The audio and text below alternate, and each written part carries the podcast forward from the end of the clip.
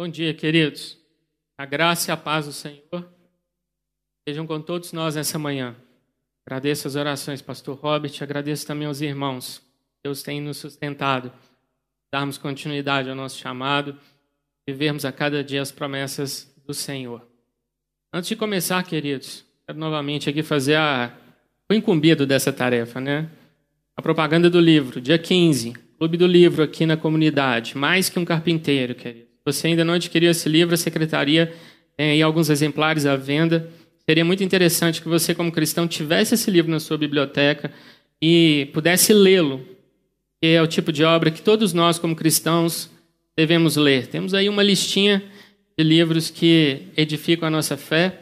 Alguns têm aí 10, 15, 20 anos, outros têm aí cerca de 100 anos ou mais.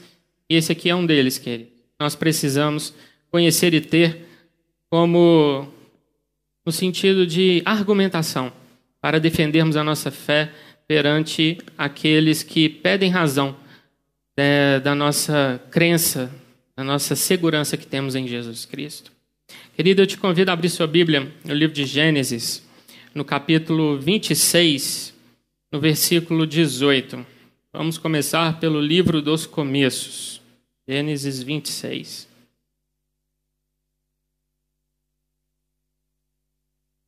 Vocês, queridos, que aí estão em casa, por gentileza, abram suas Bíblias também.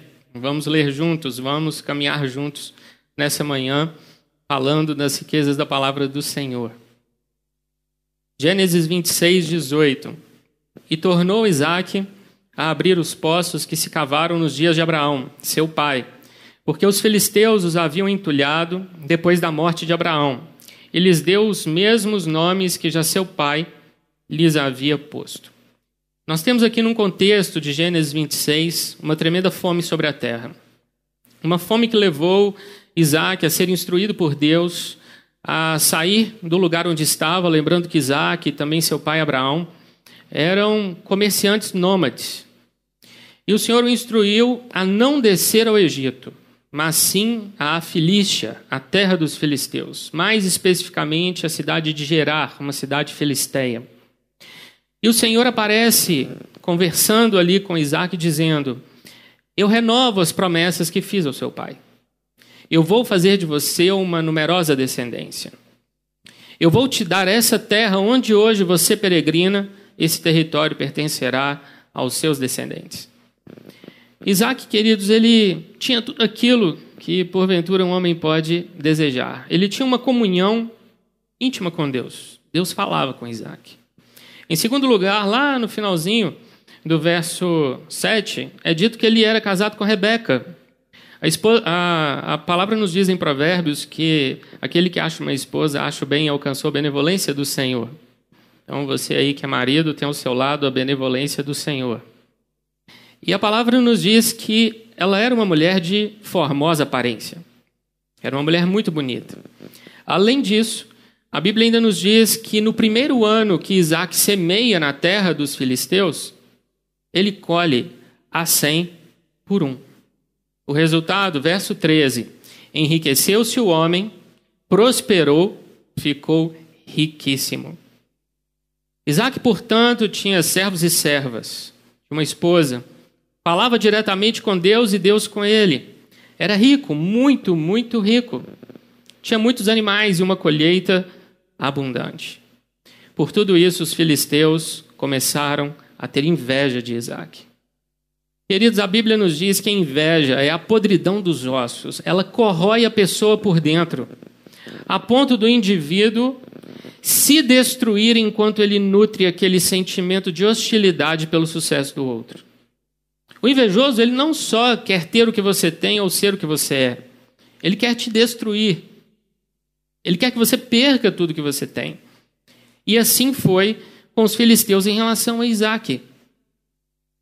E por inveja, os filisteus entulharam os poços que Abraão havia cavado. Lembrando que Abraão havia peregrinado naquela mesma terra, na Filístia, anos antes.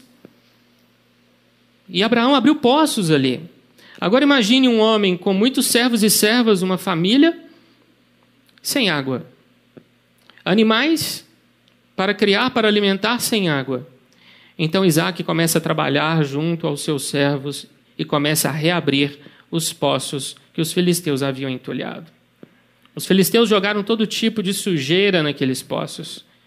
E Isaac vai não só reabrindo os poços entulhados, como também lhes dá os mesmos nomes que o seu pai Abraão havia lhes concedido.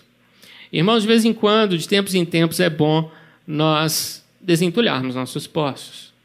Nós vamos vivendo aquela rotina, aquela batida, e não vamos percebendo que em certos momentos a gente acaba por absorver coisas que não são de Deus.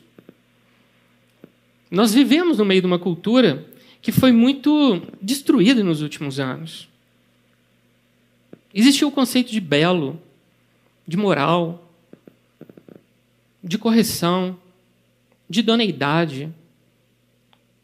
E a gente foi perdendo essas coisas e nós vamos vivendo nesse mundo e deixando que o mundo entulhe os nossos poços. Pois na manhã de hoje nós vamos desentulhar alguns deles. Nós vamos remover essa sujeira que jogaram sobre verdades nas quais ancoramos a nossa fé. E vamos trazer à tona aquilo que de fato está escrito na palavra de Deus. Nós vivemos hoje, queridos, um cenário de muita mentira. Você abre ali um jornal, da primeira linha da primeira página à última linha da última página, nós temos mentiras. Yom Mihai Pachepa foi um general três estrelas da Romênia, chefe do serviço secreto romeno durante a União Soviética. E ele foi o militar de maior patente a se exilar no Ocidente, a desertar. E ele sai levando os segredos do Estado soviético. E ali nos Estados Unidos, ele revela algumas coisas, escreve alguns livros, e num deles ele diz que, no auge da União Soviética, haviam mais burocratas, servidores públicos trabalhando no departamento de desinformação, de criação de mentiras, do que a soma de todos os soldados russos. E hoje, queridos, esse serviço está a pleno vapor. Muitos trabalham pela mentira, para a mentira. E com isso nós vamos ouvindo essas coisas, lendo essas coisas, e o nosso coração desanima. Tudo, queridos, o que alguns querem é que você desista de procurar a verdade e de viver a verdade. Porque a partir do momento em que você se desanimar, eles conseguiram atingir o objetivo primário, que é te anular. Todas as vezes que nós nos posicionamos aqui domingo com a Bíblia aberta, todas as vezes que você na sua casa, no íntimo do seu quarto, abre as Escrituras e lê, você está se posicionando a favor da verdade contra a mentira. Deus fez isso várias vezes no decorrer da história bíblica. Você já parou para pensar como que Deus combate a mentira?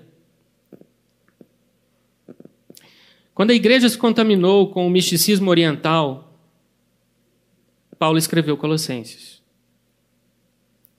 Quando a igreja tentou reunir judaísmo e cristianismo e criar da junção dessas duas religiões uma terceira fé, Paulo escreveu Gálatas. Quando a igreja se contaminou com disputas entre irmãos, imoralidade sexual e avareza, Paulo escreveu 1 Coríntios. Quando a igreja se contaminou com heresias feministas e com a apostasia, Paulo escreveu 1 Timóteo. Quando a igreja se contaminou com ideias contrárias à divindade de Cristo, João escreveu o seu evangelho. Quando a igreja se contaminou com a teologia de uma fé sem obras, Tiago escreveu sua carta. Quando a igreja se contaminou com o comportamento mundano, havendo até mesmo aqueles que zombavam da segunda vinda, Pedro escreveu sua segunda epístola. O que isso nos ensina? Sempre que a igreja esteve a ponto de sucumbir diante de uma mentira, Deus adicionou um novo livro à Bíblia. Não há mentira, engano, engodo neste mundo contra o qual não possamos encontrar nas Sagradas Escrituras o respectivo antídoto. Abra sua Bíblia comigo em Atos 2, 44, dando continuidade aí ao que o pastor Robert falou agora há pouco. O Espírito é o mesmo, glória a Deus. Atos 2, 44.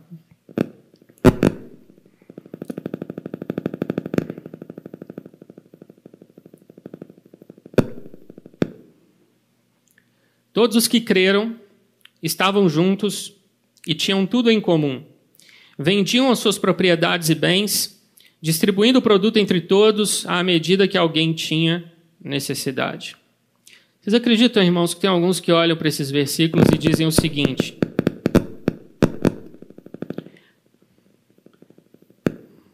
e dizem o seguinte: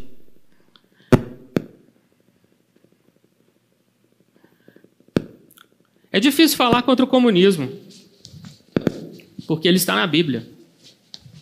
E alguns dizem, vão um pouco além. Os primeiros cristãos praticavam o comunismo. Algumas pessoas conseguem extrair isso desses versículos.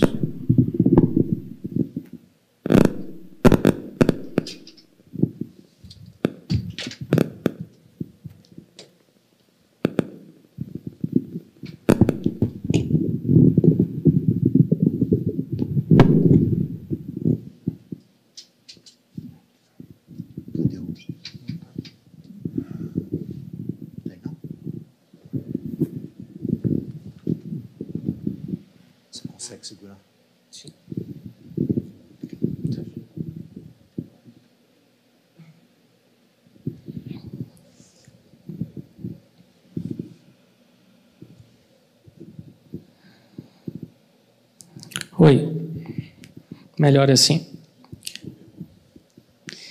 Obrigado, Márcio. Queridos, alguns olham para esses versículos e conseguem extrair essas ideias a partir daqui. Mas será que as coisas são de fato assim? Existem três direitos chamados direitos naturais. Esses direitos eles estão acima de qualquer tipo de letra colocada no papel pelo legislador, pelo juiz ou por um presidente, um chefe do executivo. Nós normalmente trabalhamos com direito com base naquilo que está no papel. Só que existem direitos que estão além do que é possível se colocar no papel. Esses três direitos naturais são a vida, a liberdade e a propriedade privada.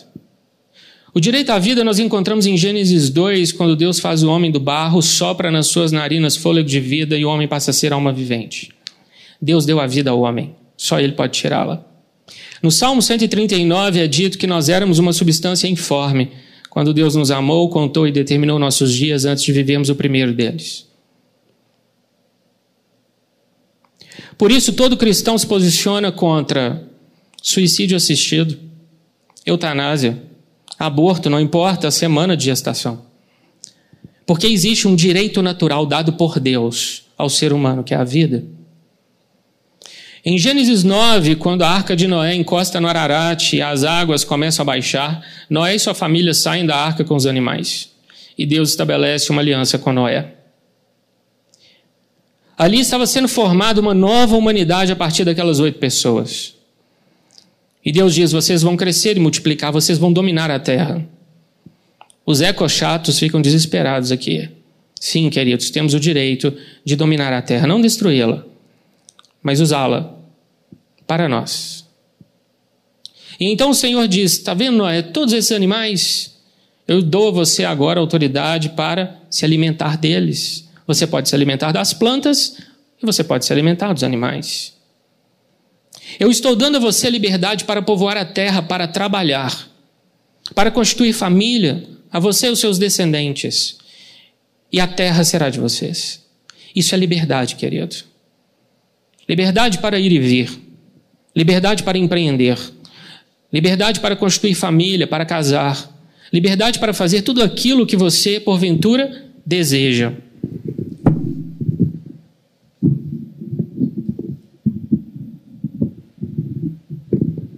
Obrigado, Estevam. Liberdade, queridos.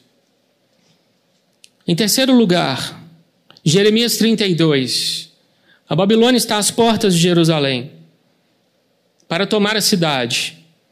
Jerusalém está cercada e Jeremias está numa cela, porque ele falou coisas que o rei não queria ouvir. Parece com alguma realidade de hoje? E aí Deus aparece ali para Jeremias e fala com o profeta: Você vai comprar um campo. Quem compraria um campo numa cidade sitiada?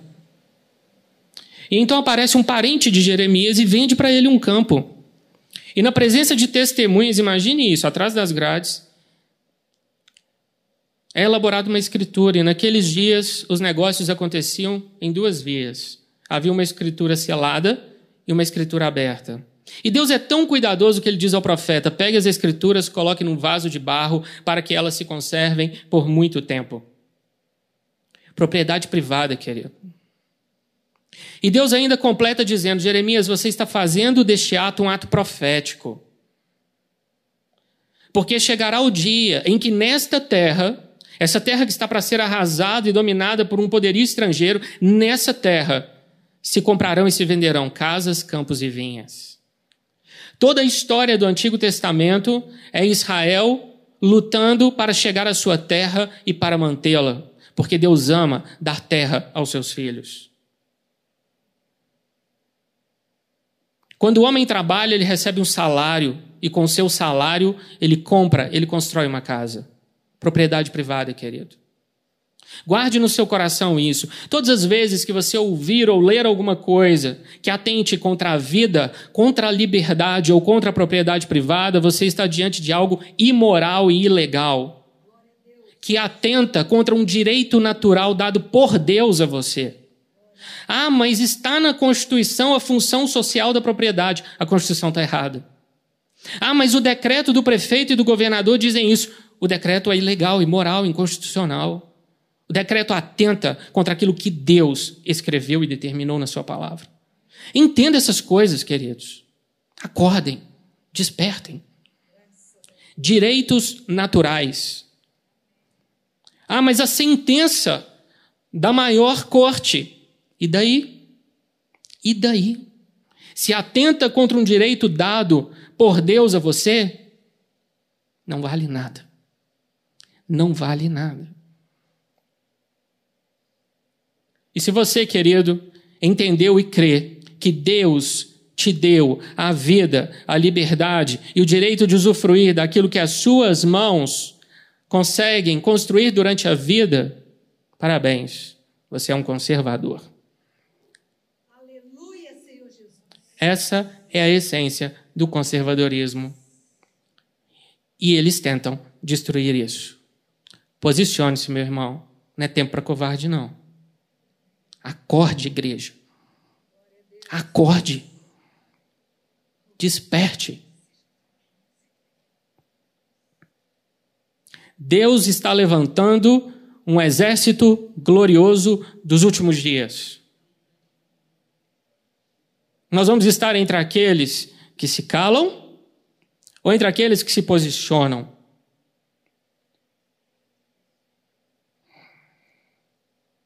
Atos 2:44. Todos os que creram estavam juntos e tinham tudo em comum. Sabe como funcionavam as religiões de mistério da antiguidade? A pessoa ficava encantada com um certo ilusionismo daquele guru, ou de um líder, ou de um espírito elevado, ou de um elímaso mágico. E aí a pessoa queria ter acesso ao conhecimento das coisas que aquele guru possuía. E aí, depois de ter encantado a sua plateia, ele dizia: É muito fácil, meu amigo. É só você pagar. E as pessoas então abriam mão das suas propriedades e entregavam os seus bens para ter acesso a um conhecimento oculto. Aí nós lemos na palavra que está escrito que os tesouros da sabedoria e do conhecimento estão ocultos em Cristo Jesus. Você quer conhecer mais da realidade que te cerca? Ame Jesus. Você quer entender mais do mundo espiritual? Adore Jesus. Faça dele a pessoa mais importante do seu dia. Converse com ele durante todo o dia. Reposicione Jesus no seu coração. E aí você terá sabedoria e conhecimento, e você não precisa entregar as chaves do seu carro ou a escritura da sua casa, como nas religiões de mistério da antiguidade. Ame o Senhor. Em segundo lugar, quando nós lemos um versículo como esse e aplicamos aqui a interpretação de alguns socialistas, tinham tudo em comum, eram comunistas, eles dizem. E como fica então Lídia, que hospedou Paulo na sua casa? E como fica o carcereiro que hospedou Paulo e Silas na sua casa? E Jason, que hospedou também Paulo na sua casa, e Priscila e Áquila, com quem Paulo trabalhava, e Paulo se hospedou com eles em Corinto. Como ficam essas pessoas que tinham uma casa? Se não há propriedade privada, têm tudo em comum, porque os primeiros irmãos tinham casas. Verso 45: Vendiam suas propriedades e bens, distribuindo o produto entre todos à medida que alguém tinha necessidade. Irmãos, isso aqui é melhor explicado por Atos 4, 34, 35. Quando o cristão se convertia, essa pessoa passava a entender que ele deveria dedicar-se completamente a Deus, inclusive aquilo que ele possuía.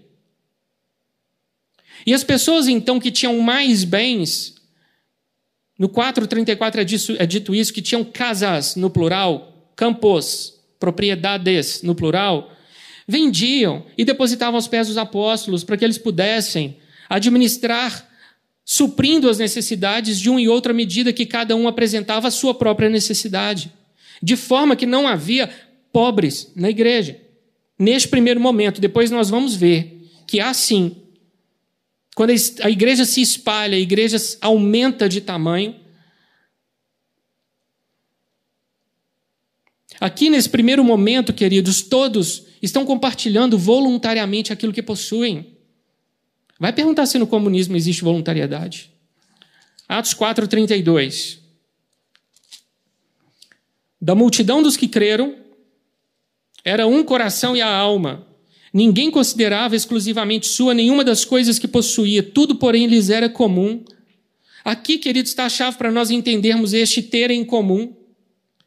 Quando nós vemos um irmão que é dono de uma casa ou de um apartamento, e esse irmão é um anfitrião de uma igreja-casa, esse irmão abre as portas da casa dele uma vez por semana. Por acaso ele entrega a escritura do imóvel para aqueles que estão ali congregando?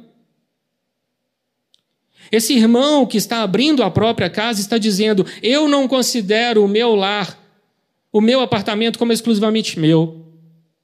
Era o conceito que Gaio seguia e foi elogiado pelo apóstolo João. Aí nós vemos, mas, mas espera aí, Barnabé vendeu um campo, sim, vendeu um campo, mas onde você lê no livro de Atos que Barnabé não tinha onde colocar a cabeça? Onde você lê que Barnabé não tinha uma casa? Entenda, irmãos. Você pode pegar e se desfazer voluntariamente daquilo que você possui.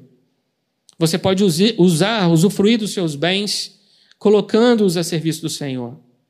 É isso. Não considere exclusivamente seu aquilo que você possui. Aí você fala, ah, mas espera aí. Tudo que eu tenho, fui eu que comprei. Fui eu que paguei. É do suor do meu trabalho. É mesmo. E quando você levantou pela manhã, quem te deu saúde, querido? E quando você fez aquele curso difícil, ralando de noite e trabalhando de dia, quem cuidava do seu sono? Quem te dava forças? Quem alimentava sua alma? Quem te dava disposição? E quando você então começou a guardar dinheiro para construir uma casa ou comprar um apartamento, quem te deu diligência? E dedicação para esse propósito? Ou você acha que tudo o que você é é porque você se fez assim? Não existe self-made man. É Cristo quem nos forma. É Ele quem nos faz. O que você tem é dele, meu irmão. A teologia tem uma palavra para se referir a nós. Nós somos mordomos das coisas que possuímos. Deus nos deu para usufruirmos delas, para multiplicarmos. Se lembra da parábola dos talentos? Um recebeu cinco. Tem entre nós quem recebeu cinco. Tem entre nós quem recebeu dois. E também tem entre nós quem recebeu um.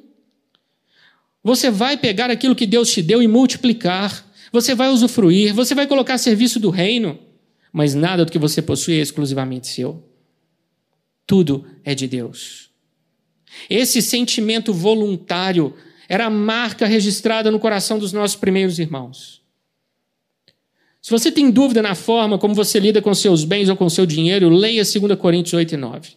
Você vai encontrar os princípios a serem seguidos para o ato de ofertar. E você vai ver lá dois que se aplicam aqui. espontaneidade e alegria. Se você não está ofertando de forma espontânea, se estão te coagindo, ou se você está com o coração pesado para fazer, não faça. Faça por uma convicção pessoal do seu coração. Abra as portas da sua casa, coloque seus bens a serviço do Senhor, porque você assim entende que deve fazer, não porque alguém te mandou fazer. Porque você leu a Bíblia e entendeu, porque o Espírito testificou no seu coração. Esse espírito espontâneo, voluntário, amoroso, caridoso, piedoso, era a marca da igreja primitiva. Eles não eram comunistas, queridos. Eles eram amorosos. Mão aberta. Eles tinham um coração para servir ao Senhor com tudo aquilo que possuíam. Isso fica mais evidente no capítulo 5, no episódio de Ananias e Safira. Havia um casal na igreja primitiva que possuía um campo. E eles decidiram vender esse campo. Só que no momento de ofertar, talvez eles tivessem ficado assim um pouco encantados com a quantia que eles conseguiram na venda, eles retiveram uma parte e entregaram o resto. Até aí, não tem problema nenhum. O problema é que ao entregar esse resto, eles passaram a impressão de que estavam entregando o todo. Eles mentiram. Capítulo 5, verso 3. Então disse Pedro: Ananias, por que encheu Satanás teu coração para que mentisses ao Espírito Santo, reservando parte do valor do campo? Conservando-o, porventura, não seria teu e vendido não estaria em teu poder? Como, pois, assentaste no coração este desígnio? Não mentiste aos homens, mas a Deus. Ananias cai duro, morto. E logo em seguida, três horas depois, Safira, sua esposa, morre. Por quê? Porque mentiram a Deus. Agora, olha, queridos, o que Pedro fala: conservando porventura não seria teu? Uai, se o cristianismo fosse uma seita de mistério, ao entrar na seita, eles teriam que entregar tudo para os presbíteros. Mas Pedro está dizendo: não, meu irmão. O campo era seu. Você poderia deixar como herança para os seus filhos. Você poderia arrendá-lo, alugá-lo, trocá-lo aí por outro imóvel. Você poderia pegar o dinheiro e guardar o dinheiro no banco. Você poderia entregar o dinheiro todo ou uma parte. O que você não poderia fazer foi o que você fez, você mentiu. Entende, querido, o que Pedro está dizendo? Não existe expropriação, confisco. No comunismo, sim. E tem gente que se acora, ancora nesses versículos para dizer: nossos primeiros irmãos eram comunistas. Não, querido, não eram. Isso é erro, isso é engano, isso é heresia, isso é mentira. Não eram. Richard Wurmbrand foi um pastor que viveu na Romênia ocupada. Ele escreveu um livro chamado Torturados por Amor a Cristo. Eu queria muito que vocês tivessem condição de ler esse livro, eu só não posso recomendá-los porque ele está fora de catálogo. Nesse livro ele conta como foi viver na Romênia ocupada pelos comunistas. Os países satélites da União Soviética eram meros fantoches de Moscou, eram expropriados para enriquecer a Rússia. E então ele conta que ele entrou e saiu da prisão durante 14 anos. E o que eles faziam com os bens dos irmãos? Se passasse, querido, um general na porta da sua casa, naquela época, e ele olhasse para sua casa e achasse bonita, o que, que ele fazia? Ele parava, colocava uns soldados dentro da sua casa, te tirava da casa e ocupava a sua casa. Porque não existe o conceito de propriedade privada no comunismo. Tudo é do Estado, nada é do povo. Não existe indivíduo, só existe coletividade. Pegaram a casa de Brand. Era ele, a sua esposa e o filho que viviam ali. Queridos, esse irmão, ele saiu de uma prisão depois de cerca de dois, três anos de tortura, de onde as pessoas só saíam num saco preto para uma vala comum. Ele saiu vivo, pela graça de Deus, para poder ir até o Ocidente e ver um Ocidente fleumático, discutindo firulas teológicas. Ele não acreditou quando ele finalmente foi comprado com a sua família. Sim, queridos, tiveram que comprá-los. Regime comunista vende pessoas para que ele pudesse ter liberdade junto com a sua esposa e seu filho. E aí ele colocou a boca no trombone e começou a falar o que de fato acontece em países onde comunistas mandam. Deus salvou o Brasil por um tris por muito pouco. Olhem os decretos ilegais expedidos pelos prefeitos e governadores, e um deles chegou a escrever que se o Estado requisitar, você não tem direito àquilo que é seu. Isso é comunismo, querido. Leiam as notícias à luz da palavra, leiam as notícias dirigidas pelo Espírito Santo, busquem por conhecimento, estudem. Não é tempo para neófito, não é tempo para sermos simples. Precisamos entender a realidade que nos cerca. Somos ou não somos conservadores, conservando um livro escrito durante milênios, regindo as nossas vidas por ele? Ou nós vamos acreditar numa utopia de um paraíso criado por homens, onde Deus não existe?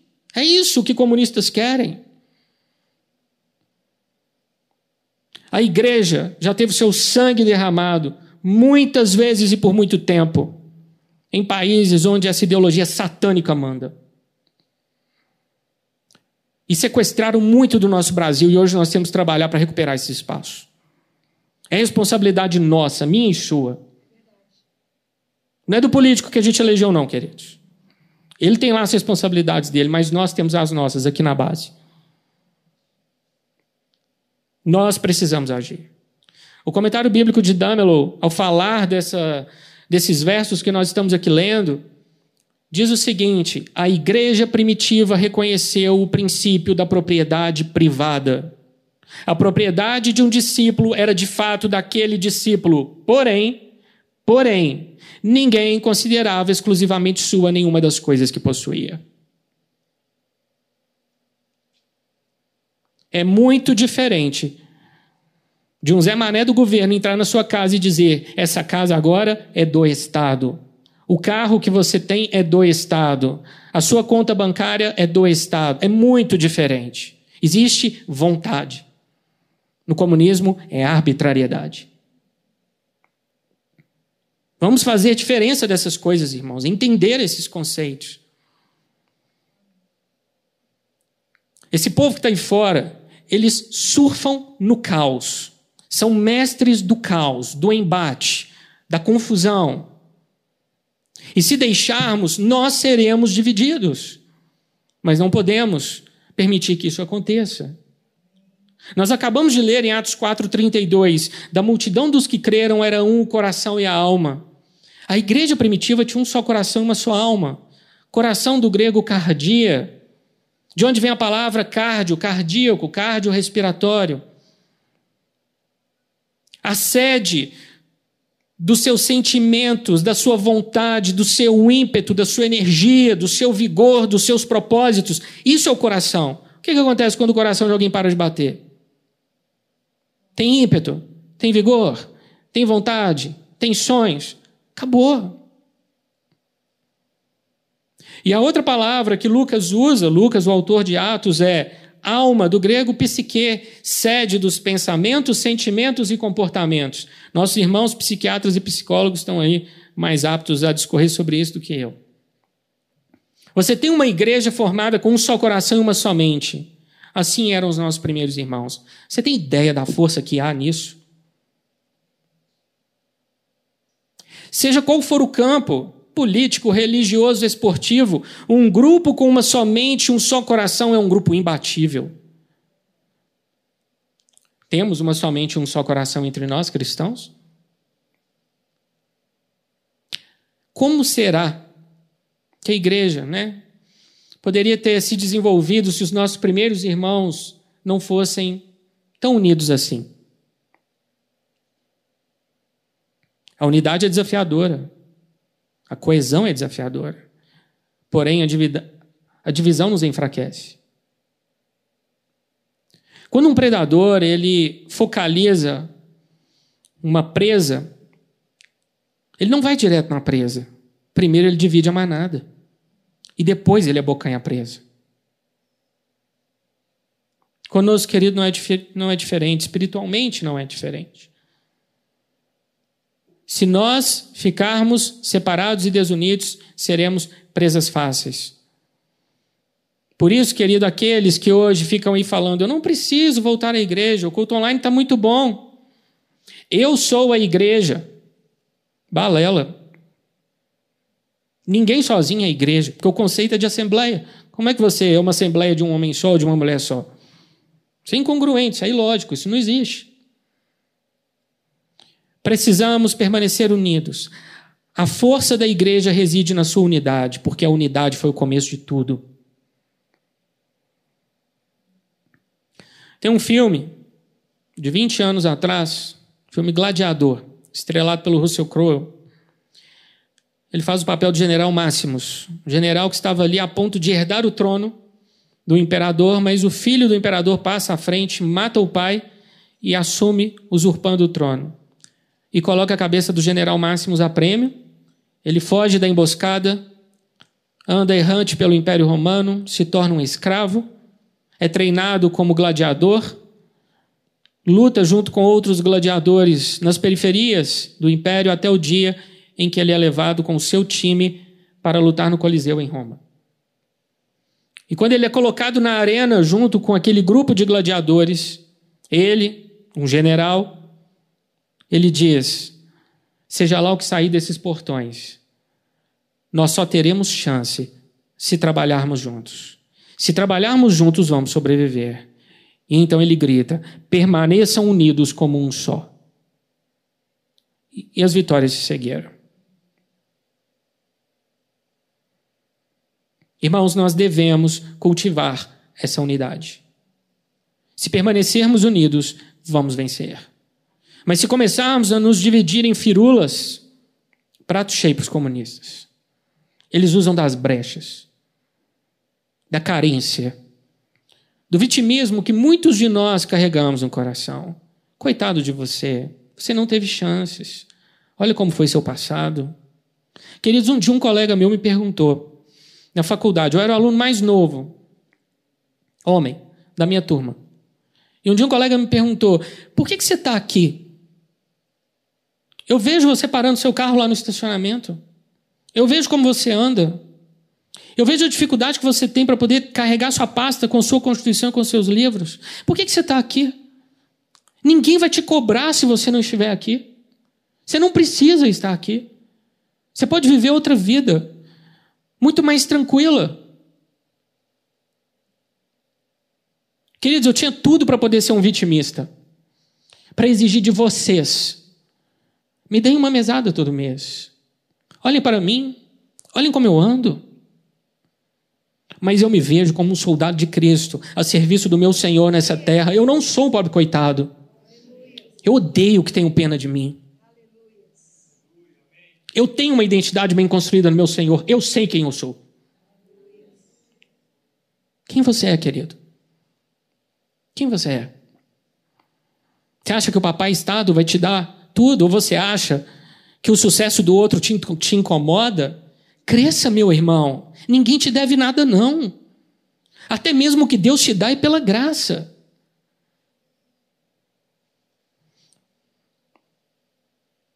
Entenda quem você é.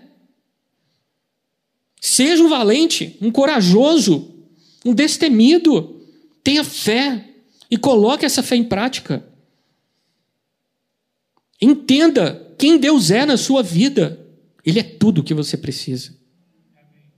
Tudo, tudo o que você precisa. Em Lucas 24, 49, a palavra nos diz que Jesus disse, já ressurreto, para os irmãos que eles deveriam permanecer na cidade até que do alto fossem revestidos de poder. Permaneceis, pois, na cidade até que do alto sejais revestidos de poder. Ele disse ali para os seus discípulos. E aí, vários se dirigem ao cenáculo, provavelmente aquele em que Jesus celebrou a última ceia, e permanecem ali unidos em oração. E Atos 1,14 diz: Todos estes perseveravam unânimes em oração. Você sabe o que significa unânimes no grego? O matmadam. Uma só mente, um só acordo, uma só paixão.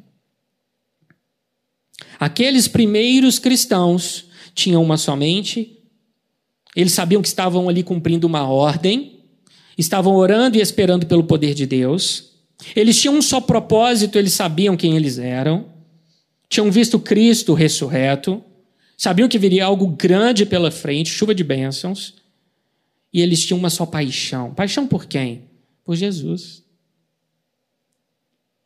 Os cristãos são hoje um grupo de uma só mente, um só propósito, uma só paixão? Nós somos assim? E se nós não somos, o que temos que fazer para ser? Observe, querido, que Jesus apareceu a mais de 500 pessoas após a ressurreição. Mas dez dias depois, em Pentecostes, só tem 120 reunidos. Onde estavam os outros 380? Será que os 380 consideraram a ordem de Jesus difícil demais para ser cumprida? Jesus está me mandando ficar em Jerusalém orando, mas será que ele não sabe que eu tenho uma casa para cuidar? E o meu comércio? E os meus filhos? Será que os 380 consideraram a ordem de Jesus opcional? Em 1 Pedro 4,14, o Espírito Santo é chamado de Espírito da Glória. O Espírito da Glória foi derramado sobre 120, mas não sobre os outros 380.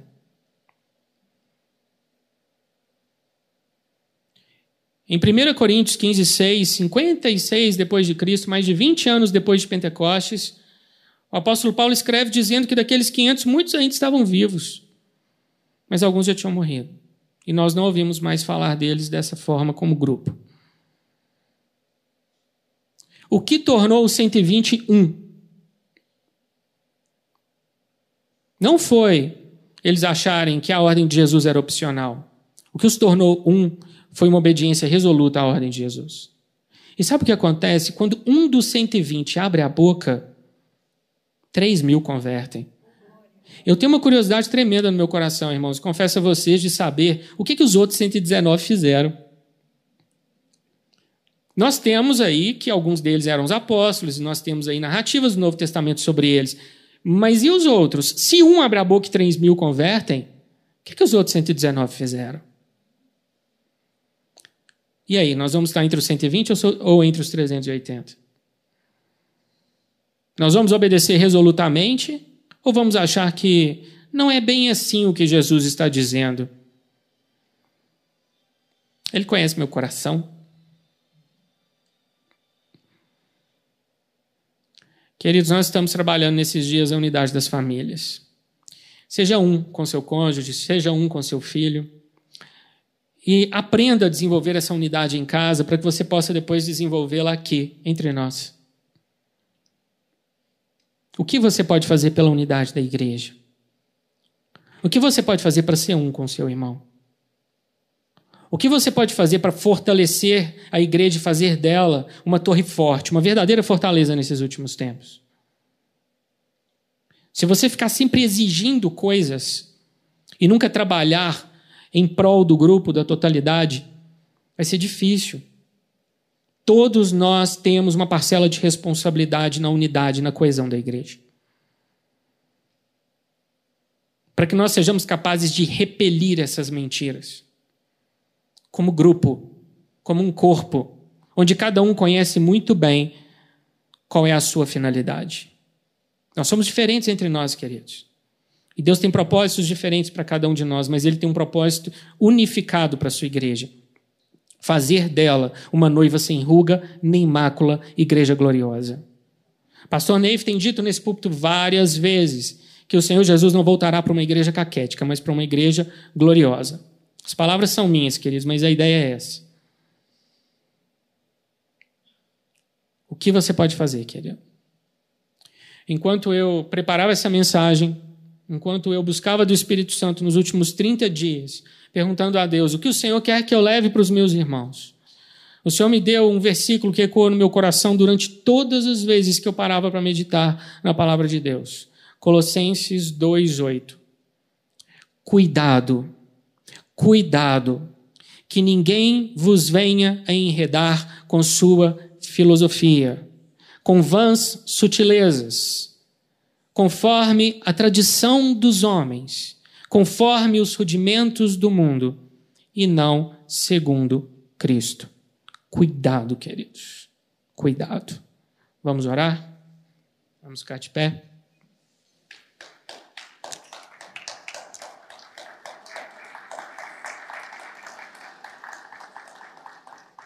Toda glória ao Senhor.